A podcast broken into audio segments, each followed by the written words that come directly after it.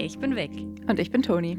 Und gemeinsam fragen wir Deutschland: Was wählst du eigentlich? Und heute fragen wir uns: Wie kann ich eigentlich mitmachen? Heute geht es bei uns mal ein bisschen um ein anderes Thema und zwar darum, wie wir, wie du die deutsche Politik mitgestalten kannst.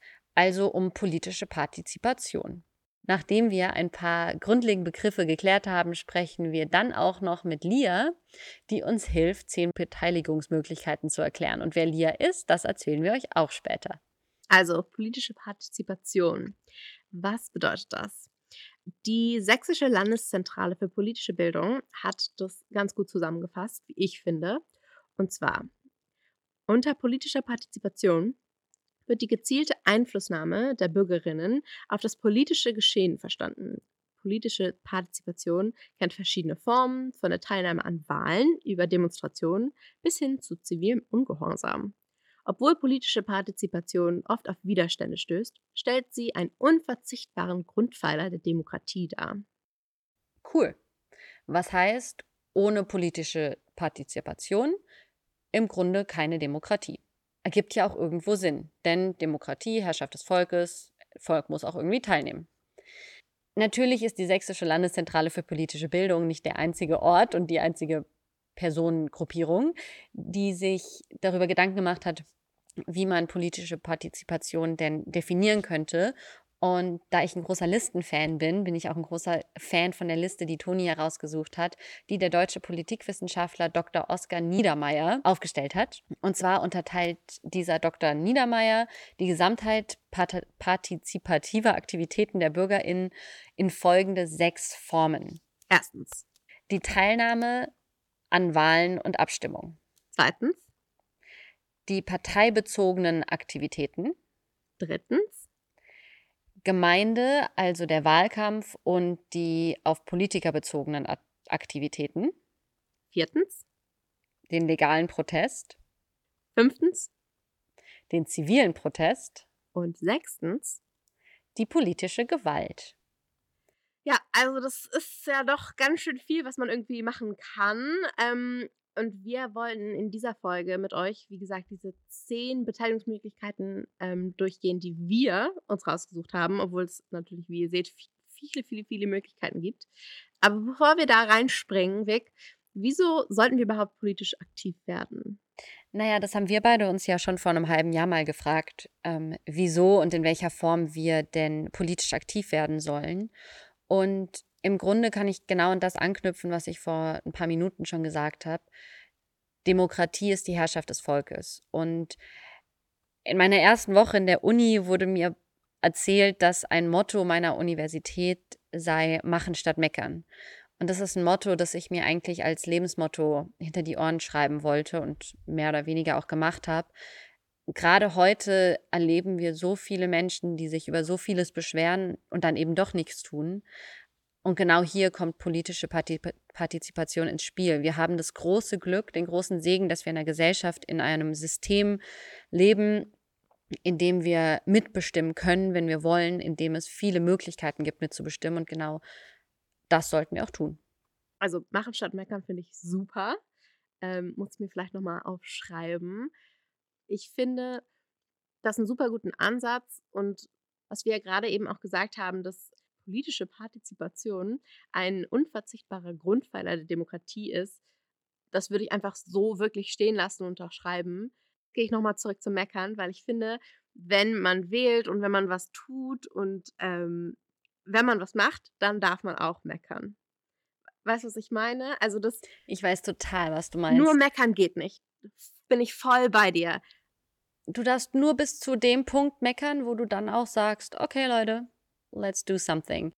100 Prozent. Und wir beide kennen noch ein junges Mädchen, die sich das Motto wahrscheinlich inzwischen tätowiert hat. Die ist nämlich eine ganz große Macherin. Und mit der wollen wir jetzt mal ein bisschen gucken, was gibt es eigentlich für Möglichkeiten für uns, Wählerinnen und Wähler, aber auch für Menschen, die vielleicht noch gar nicht alt genug sind, um zu wählen, sich politisch zu beteiligen und politisch aktiv zu sein. Diese Person, groß angekündigt, ist die liebe Lia.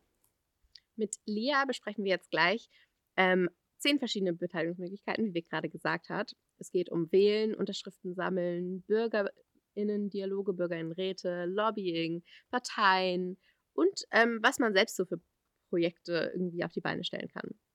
Also ich würde sagen, dann hören wir doch mal rein, wie es war, als wir mit Lia gesprochen haben. Sehr gern.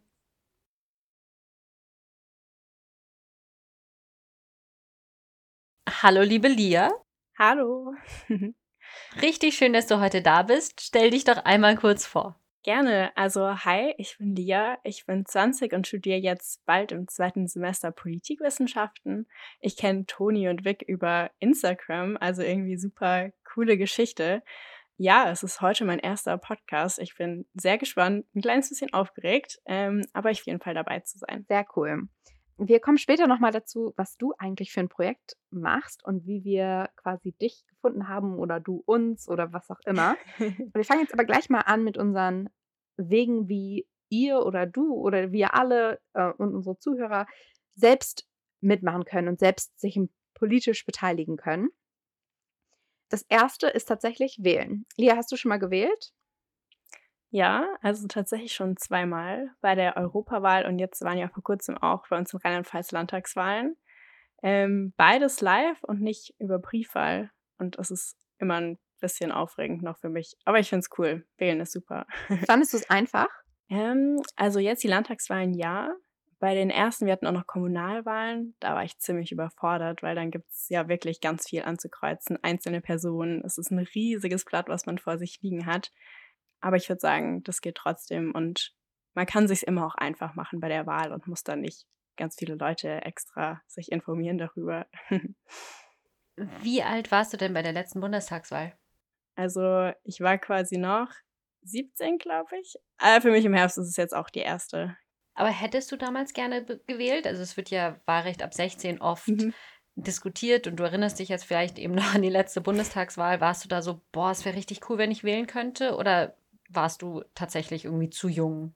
Also ich glaube, das war gerade so die Phase, wo ich angefangen habe, mich wesentlich mehr für Politik zu interessieren. Und insofern glaube ich, dass das mich weitergebracht hätte, weil ich dann gemerkt hätte, okay, hey, ich muss mich mal über ein paar Parteien einfach informieren, ich muss mich mal damit auseinandersetzen und wenn ich halt nicht wählen kann, dann geht es an mir so ein bisschen vorbei und ich glaube auch an ganz vielen anderen jungen Leuten, die eben noch nicht so krass viel mit Politik zu tun haben. Cool.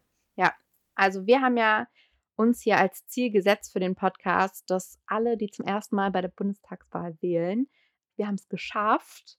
Wenn ihr als Zuhörer vorm Stimmzettel im September steht und wisst, ja, ich weiß hier ganz genau, was mit meiner Wahl passiert, was ich bewirken kann, wen ich wähle und habe mich vorher damit genug auseinandergesetzt.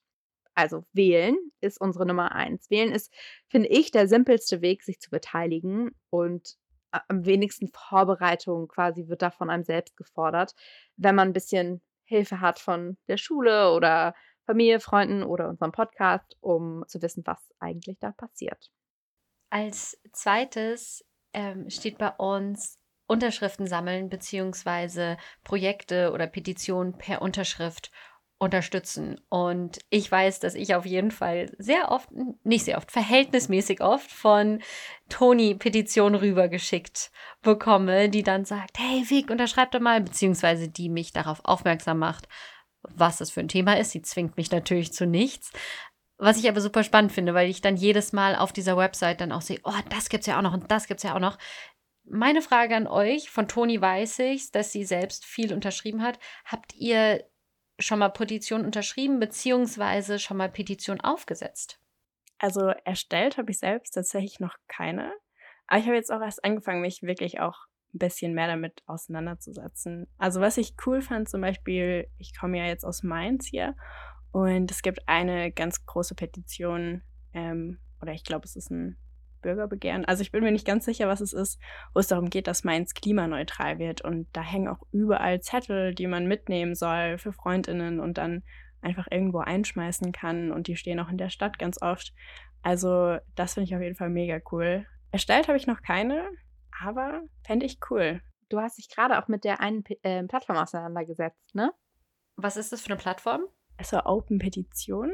Also ich bin darüber äh, aufmerksam geworden über eine Petition gegen Catcalling. Da dachte ich so, hey, ist ja richtig nice. Also, dass man eben nicht nur durch die Stadt laufen muss, um Unterschriften zu sammeln, sondern eben einfach digital suchen kann danach. Oder zum Beispiel über Instagram teilen. Das macht es ja wirklich wesentlich einfacher heute. Lia hat ja auch gerade genannt, dass es Volksbegehren oder Bürgerbegehren gibt. Tatsächlich ist einfach irgendwo unterschreiben kann man mit seiner Unterschrift tatsächlich doch ganz schön viel erreichen. Und ich glaube, das wird auch ziemlich oft unterschätzt. Ich habe aber auch das Gefühl, dass es was ist, was eben gerade von äh, solchen Gruppen quasi viel, viel genutzt wird. Und auch zum Thema, gut, was jetzt natürlich letztes Jahr ganz groß war, äh, oder auch dieses Jahr immer noch, Black Lives Matter und Racial Profiling, gibt es immer wieder viele Petitionen und viel was man unterstützen kann. Und ich habe es auch durch meine Uni-Bubble immer wieder mitbekommen. Was ich ein bisschen schade eben finde an Petitionen ist, dass man tatsächlich in der richtigen Bubble dafür sein muss, um das mitzubekommen. Und ich habe oft das Gefühl, dass die Reichweite noch nicht die Größe hat, die eine Petition eigentlich verdient hätte. Oder die diese Themen auch verdient hätten. Dazu habe ich aber, glaube ich, sogar ein ganz schönes Beispiel eigentlich. Also wir hatten noch so eine WhatsApp-Gruppe mit unserer Stube von damals und da wurde nämlich auch eine Petition reingeschickt, was so richtig überraschend kam, weil also da gibt es ganz viele, die sich kaum mit Politik zum Beispiel auseinandersetzen. Und da ging es zum Beispiel darum, dass wir Take-Home-Klausuren lieber schreiben würden als in Präsenz. Und das haben auch ganz viele geteilt und so, ja, unterstützt es mal, das ist wichtig, dass wir hierfür einstehen. Und ich war, ich war so, also was heißt überrascht, aber ich fand es so voll cool, weil ich, das waren viele Leute, von denen ich jetzt zum Beispiel nicht annehmen würde, dass sie sonst groß auf zum Beispiel so Petitionsplattformen unterwegs sind. Aber da hat es sich doch irgendwie gezeigt. Und gerade auch diese eigene Betroffenheit war da halt irgendwie allen super bewusst. Ja, voll cool. Also, wenn du zu Hause vielleicht auch eine Idee hast für irgendwas, was du verändern willst oder wo du mehr Aufmerksamkeit für erreichen willst, dann kannst du ziemlich einfach auf Online-Plattformen wie zum Beispiel change.org oder Open Petition diese Petition selber starten. Und es gibt tatsächlich noch eine eigene Petitionswebseite vom Bundestag. Und auf diesen ganzen Pla Plattformen findest du aber auch ziemlich einfach die Informationen, ab wie vielen Unterschriften sich das lohnt, es weiter zu verfolgen und ähm, an wen man das richten muss und was da am besten drin ist. Die Webseiten change.org und Open Petition ähm, sind auch nur Beispiele, es gibt auch noch mehr, aber zum Beispiel auf deren Blogs, auf deren Seiten findest du auch viele Tipps und Tricks, wie du es am besten ähm, gestalten kannst. Dann wollen wir mal zum nächsten Punkt, und zwar Nummer drei, Bürgerdialoge und Bürgerräte. Lia, erzähl doch mal, was du da für dein eigenes Video neulich recherchiert hast. Also tatsächlich habe ich zu dem Video selbst wenig recherchiert, weil ich irgendwie zufälligerweise sogar mal bei dem Bürgerdialog selbst teilgenommen hatte. Da wurden wirklich zufällig Leute aus unserer Stadt ausgewählt und ich hatte so eine coole Sache und konnte so viel daraus mitnehmen und dachte so, hey, das ist voll der wichtige Punkt und das gibt es in so vielen Städten, wo man eben auch sich einfach für anmelden kann. Und dachte so, nice. Was ist denn Bürgerdialog eigentlich? Also bei uns war das quasi so, dass einfach zufällig BürgerInnen aus unserer Stadt, aus Ludwigshafen, ausgewählt wurden. Und ähm, dann ging es ganz klar darum, es sollen Forderungen formuliert werden. Und dann saß man immer an Tischen zusammen, also wirklich ganz wild gemischt von jung äh, bis wirklich zu RentnerInnen. Und man hat sich einfach mit Leuten ausgetauscht, denen man sonst vielleicht niemals zusammen an einem Tisch gesessen hätte. Und man hat einfach über Themen geredet und Lösungen gesucht. Und ja, wir haben dann eben Forderungen aufgeschrieben. Ja, es geht quasi bei Bürgerdialogen darum, dass man einfach mit Leuten ins Gespräch kommt über aktuelle Themen und Lösungen und vielleicht Forderungen aufschreibt. Okay, cool, danke dir. Eine Sache zu den Bürgerdialogen, die vielleicht noch interessant auch für euch wäre, noch mal kurz zu erwähnen, gerade für junge Menschen, dass es ganz viel äh, Jugendforen gibt. Also das ist wirklich auch so ein vollfester Begriff, habe ich jetzt herausgefunden. Und das gibt es halt super regel, also voll häufig. Sau cool. Ich finde es auch mega spannend und bin mega froh, dass ich noch eine Nachricht einspielen kann jetzt. Und zwar von meiner Freundin und Kommilitonin Michelle. Die macht mit bei einem Projekt, was sie uns jetzt vorstellt. Hallo, ich bin Michelle und engagiere mich bei Es geht los. Es geht los setzt sich für Bürgerinnenräte in Deutschland ein. Und wir prägen da das Format der gelosten und aufsuchenden Bürgerinnenräte. Und das funktioniert so, dass wir die Teilnehmenden des Rates aus Melderegistern losen und zu unseren Veranstaltungen einladen. Äh, wer sich dann da nicht direkt zurückmeldet, wird tatsächlich von uns aufgesucht an der Haustür. Und in diesen Haustürgesprächen schaffen wir es dann, Menschen zu überzeugen, die aufgrund der Einladung nicht direkt abgeholt wurden, und können herausfinden, welche Ängste und Sorgen die Menschen haben und im Dialog mit ihnen über das Format noch einmal sprechen und sie tatsächlich motivieren, am Rat teilzunehmen. Das ermöglicht uns, dass wir eine viel größere Vielfalt in den Bürgerinnenräten abbilden können und mit wirklich ähm, einem breiten Querschnitt der Gesellschaft in unseren Räten diskutieren können. Wie genau das abläuft, kann man auf unserer Webseite genauer verfolgen und sich einmal mal durchklicken. Wir hatten jetzt unseren dritten Punkt Bürgerdialoge bzw. Bürgerräte. Viel Neues gelernt, ich auf jeden Fall. Und kommen zum nächsten Punkt, der uns alle drei auch irgendwie verbindet, denn es ist der Austausch aus sozialen Medien. Und ich würde mal behaupten, dass für uns alle drei das stärkste soziale Medium zurzeit Instagram ist. Natürlich kann man sich auch über YouTube, Facebook, TikTok, Snapchat, Telegram auch sehr politisch engagieren. Ob Podcast ein soziales Medium ist, würde ich jetzt mal dahingestellt lassen. Ähm, Clubhouse gibt es aber zum Beispiel auch noch. Und während Toni und ich uns in der echten Welt kennengelernt haben, ist Lia ja tatsächlich über Instagram auf uns aufmerksam geworden und wir haben uns hier kennengelernt. Und wir drei sind jetzt welche, die sich aktiv unseren Kanälen politisch engagieren. Aber es gibt natürlich auch viele andere, die überhaupt keinen politisch aussehenden Kanal haben, die sich trotzdem sehr politisch reinhängen. Und ein Medium, das ich jetzt vergessen habe zu erwähnen, ist ja zum Beispiel auch Twitter, wo viele politische Meinungen kursieren. Wie benutzt ihr soziale Medien denn, um euch politisch zu informieren und engagieren? Was ich auch mal ganz spannend finde, ist, dass ich Leute oder Bekannte kenne, die wirklich regelmäßig einfach auch Beiträge reposten. Also gerade zum Thema ähm, Hanau zum Beispiel habe ich ganz krass gemerkt, wie viel da einfach geteilt wurde und dadurch, denkt, dass es okay, so ein wichtiges schade, Thema ist, eben auch mein Freundeskreis mehr Aufmerksamkeit so bekommen hat und politisch, da meine Freunde reposten was und dann komme ich selber auch nicht drauf. Nicht Toni und ich haben uns ein paar Accounts zusammengesucht, ein paar Influencer-Accounts, also einfach Persönlichkeiten. Ihr könnt auch Toni folgen, vor allem, die repostet noch mehr als ich, aber eben auch ein paar politische Accounts, wie zum Beispiel auch Milchschaumpolitik, wo ihr ganz viel nicht nur über das Drumherum von Politik, also wie Politik funktioniert, sondern eben auch über politische Meinungen, politische Debatten, politische Themen lernen könnt. Dafür könnt ihr einfach bei Was wählst du eigentlich im Instagram unter den Guides gucken und euch ein bisschen inspirieren lassen. Wir machen weiter. Wir sind bei Punkt Nummer 5. Demonstrieren. Wart ihr schon mal auf einer Demo? Ich leider gar nicht. Und das ist fast schon ein bisschen unangenehm, das zu sagen. Ich sage immer so, bringt euch ein, bringt euch ein. Und ich war selbst noch nie auf einer Demo. ja, das, glaube, das ist noch nicht, das ist nicht so wild. Dick, warst du schon mal auf einer Demo? Äh, nur so aus Versehen mal reingelaufen. Richtig peinlich eigentlich, weil es in den letzten Jahren so viele Demos gab und ich sie auch so spannend fand. Und ich bin dann auch mal mitgelaufen, habe es mitsupported, aber ich habe es irgendwie noch nie so aktiv auf eine Demo geschafft. Und ich habe mich auch voll oft immer so unwohl gefühlt. Kennt ihr das? Dass ihr dann da so rumsteht und denkt, okay, also ich support's, aber ich finde es jetzt auch komisch, hier zu stehen und Sachen zu rufen. Ich weiß auch nicht. Da habe ich plötzlich eine Hemmschwelle.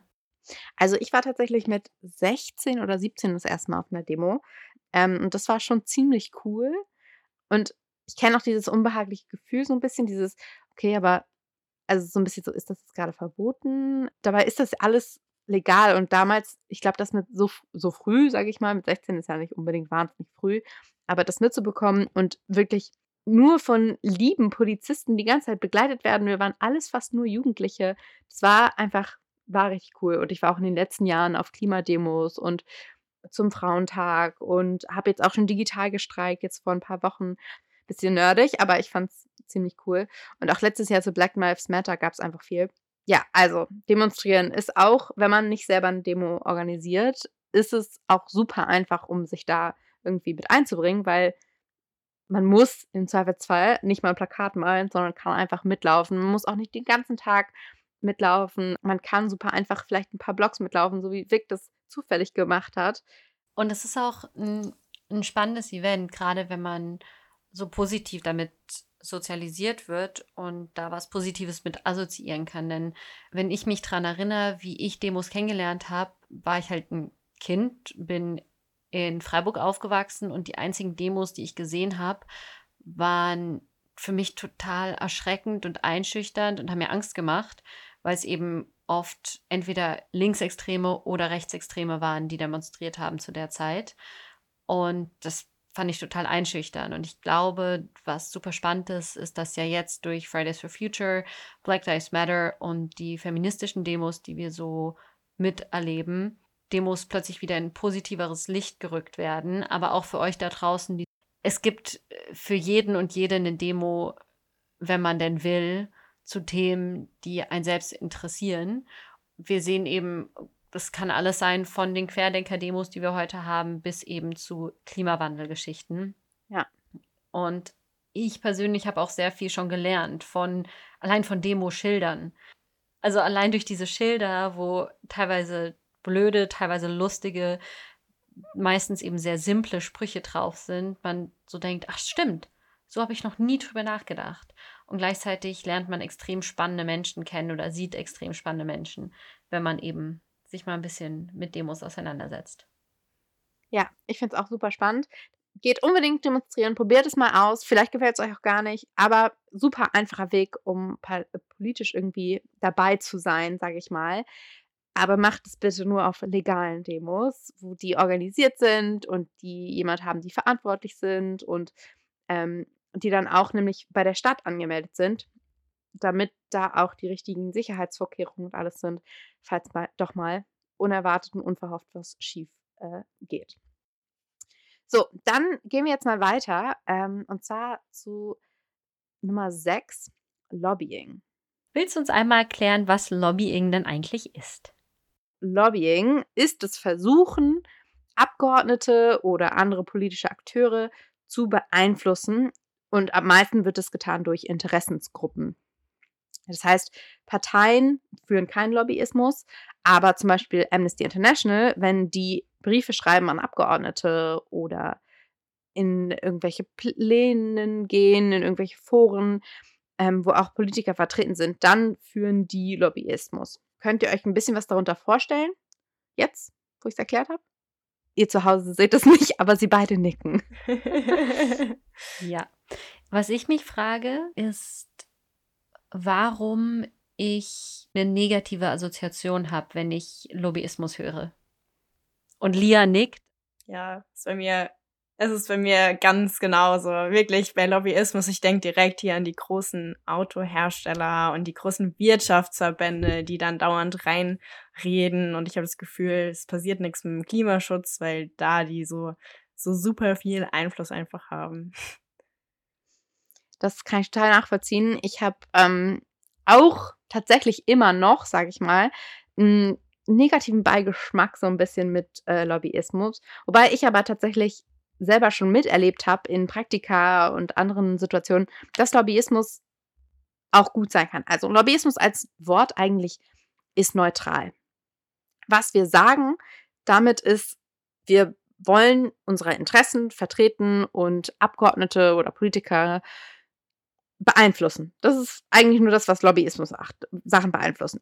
Aber ich glaube, ein Grund, warum wir das so schlecht in unserem Kopf quasi drin haben, ist, weil die, die ganz viel Geld in diese Lobby stecken können, sind halt die, die viel Geld haben. Also Coca-Cola oder ganz bekanntes Beispiel ist, wie gesagt, äh, Autohersteller, die lobbyieren für neue Straßen, weniger Straßen, bloß nicht irgendwie ein Tempolimit auf der Autobahn. Da ist natürlich ein ganz großes Interesse da, genauso wie Lebensmittelhersteller oder Zigarettenhersteller, also so Tabakunternehmen. Das sind halt so die Sachen, die uns einen schlechten Beigeschmack an Lobbyismus geben. Aber genauso ist es, wie gesagt, wenn, wenn Amnesty International oder ein Jugendforum ja tatsächlich versucht, einen Abgeordneten umzustimmen oder so zu überzeugen, dass sie für mein Interesse stimmen, dann ist es Lobbyismus.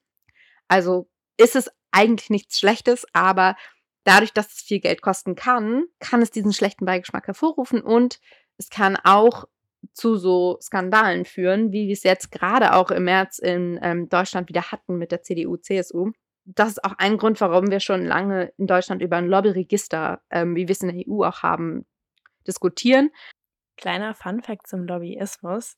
Wusstet ihr, dass das Wort daher kommt, dass früher die Lobbyistinnen einfach in der Lobby rumhängen und dann, und dann kamen die Abgeordneten raus und die so, hey, wissen Sie was, wir haben da ein cooles Angebot für Sie, wollen Sie nicht uns in Ihrem neuen Gesetz mal ein bisschen mehr Beachtung schenken und so. Ich finde super witzig und ich kann es mir dadurch auch tatsächlich besser vorstellen, was unter Lobbyismus gemeint ist. Und ich finde es super witzig, weil ich eben auch noch erzählen wollte, logisch als Kind oder Jugendliche, ich war sehr lange Kind in meinem Kopf, bin es heute noch oft, ähm, dachte ich immer so, okay, aber was hat Lobbyismus jetzt mit Lobby zu tun? Und es hat mich total verwirrt, weil ich so den Begriff, also weil ich diese Begriffe nicht zusammenbringen konnte. Deswegen bedankt sich mein 15-jähriges Ich in Form meines 25-jährigen Ichs gerade sehr herzlich bei dir für diesen Fun Fact.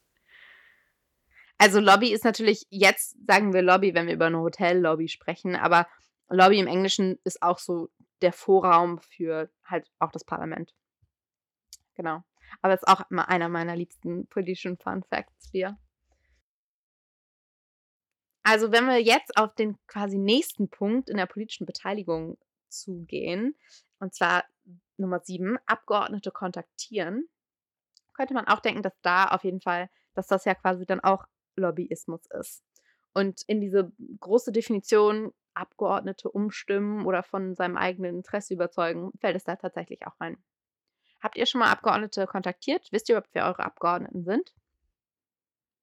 Ich tatsächlich gar nicht so ganz genau. Also, aus, ich komme eigentlich aus Ludwigshafen, da kannte ich sie noch. Aber jetzt hier in Mainz, ich bin gar nicht so genau sicher. Ich tatsächlich letztes Jahr zum allerersten Mal. Vielleicht habt ihr es, also ihr habt es bestimmt mitbekommen, dass Joko und Klaas letztes Jahr ein Video gemacht haben über Moria. Wir haben nicht nur die extremen Missstände gezeigt und darüber aufgeklärt, was alles schief geht, sondern die haben auch direkt Verbesserungsvorschläge, beziehungsweise, wie sagt man denn, also die haben direkt uns als Zuschauern auch gesagt, hey, wenn ihr was ändern wollt, dann macht XYZ und haben nicht nur eine Spendenadresse gegeben, was ganz nett ist, kannst ein bisschen Geld hingeben, sondern eben auch eine Website erschaffen, durch die man seinen oder seine Abgeordneten ähm, kontaktieren konnte. Und das habe ich dann darüber auch tatsächlich gemacht. Das ist jetzt nicht so, dass ich da einen persönlichen Brief hingeschrieben habe. Also in der Form habe ich noch nie Abgeordnete kontaktiert. Aber da gab es eben vorgeschriebenen Brief und man konnte seine Postleitzahl angeben und dadurch dann, in meinem Fall war es eine Abgeordnete, ähm, kontaktieren und auf dieses Thema aufmerksam machen. Voll spannend. Hast du schon mal jemanden kontaktiert, Toni? Ja, aber tatsächlich nicht, um irgendwie Lobbyismus zu betreiben oder mich politisch zu beteiligen, sondern ähm, weil ich Interviewpartner brauchte für meine Masterarbeit. Als nächstes kommen wir zu Interessensverbänden. Ähm, das sind Vereine oder Stiftungen oder ja, alles, was irgendwie, wo Menschen sich zusammenfinden, um ein Interesse oder ein, ja, weiß ich nicht, einen wichtigen Punkt irgendwie voranzubringen, ein Thema, sei es Klimaschutz oder zum Beispiel ein Praktikum, wo ich gemacht habe, das war auch ein Interessensverband für Frauenrechte. Die Personen, die da arbeiten, die betreiben dann auch Lobbying. Aber wenn du quasi diesem Verband beitrittst, dann betreibst du kein Lobbying, kannst dich aber trotzdem dort engagieren, um vielleicht ein Thema, was dir am Herzen liegt, weiter voranzubringen in Deutschland. Was wären denn so Interessenverbände, die man vielleicht sogar kennt, ohne dass man weiß, dass, also wisst ihr, wie ich meine?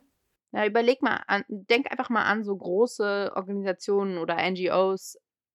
Wahrscheinlich sind das auch Interessenverbände. Genau, das, das, genau, so rum. Ist eine NGO auch gleichzeitig ein Interessenverband? Im größten Sinne ja. Okay. alle Vereinigungen, die irgendwie ein, ein Ziel haben oder einfach nur einen Zweck ähm, und deswegen Leute zusammenbringen.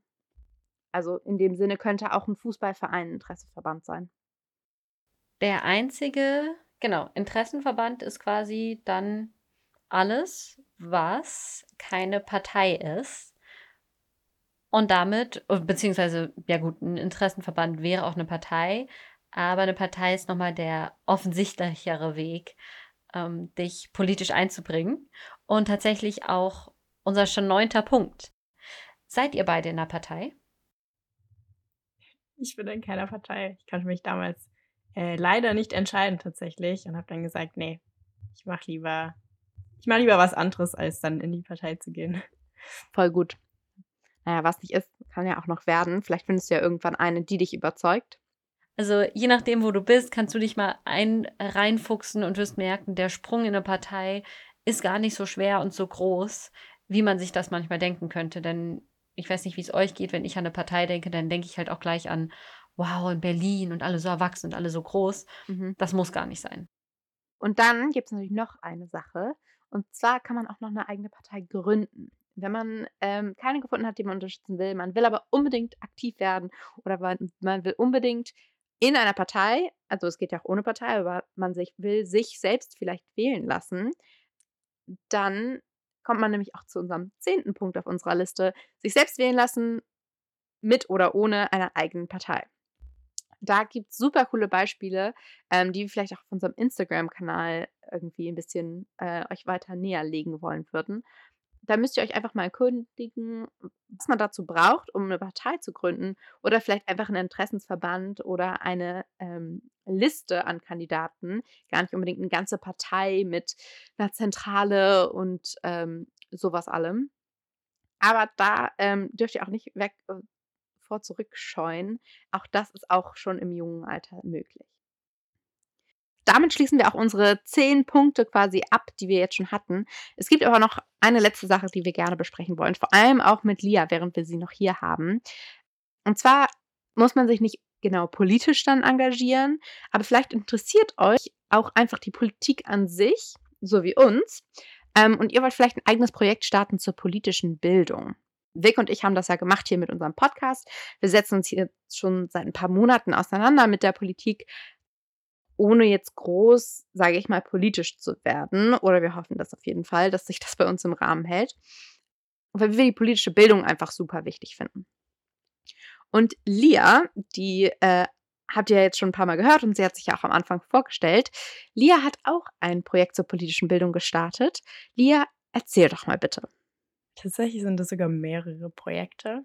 Aber vor allem das ich würde mal sagen, das Coolste jetzt aktuell, wo ich mich auch sehr freue, dass äh, Toni und Vic dabei sind, ist ein Projekt, bei dem du auch gerne teilnehmen kannst. Da geht es nämlich genau darum, dass junge Menschen sich mehr damit auseinandersetzen sollen, warum andere junge Menschen nicht wählen. Und dann Lösungen finden, wie man da was gegen machen kann. Ich finde es einfach voll gut, wenn dann junge Menschen sich austauschen, die eben am meisten Bescheid wissen, woran könnte es liegen.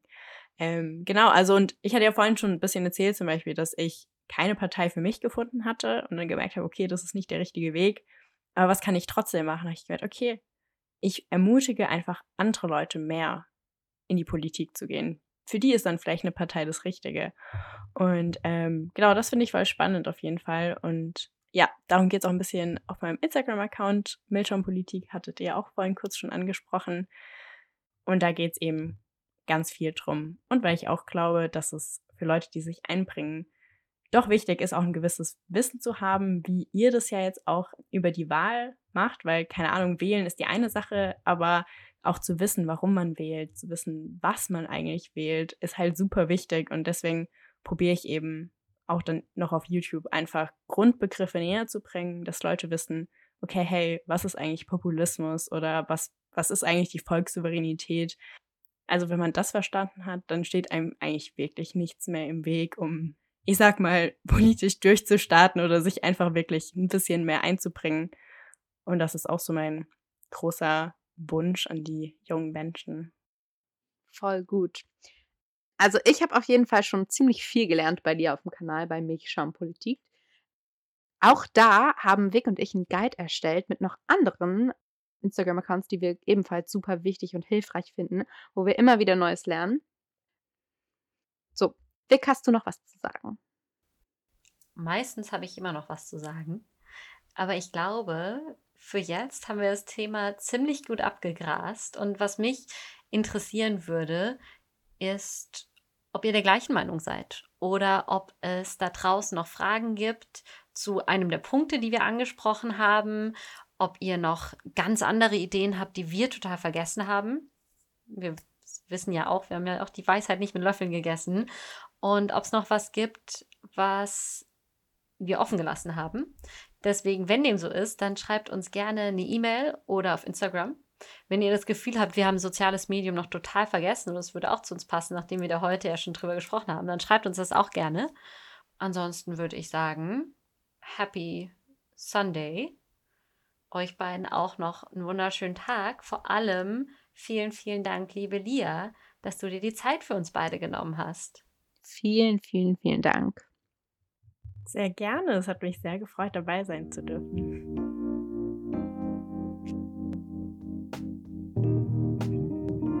Das war Was wählst du eigentlich? mit Vic und Toni. Hast du noch Fragen, Anmerkungen oder Liebesbriefe? Dann schreib uns doch einfach eine E-Mail oder auf Instagram.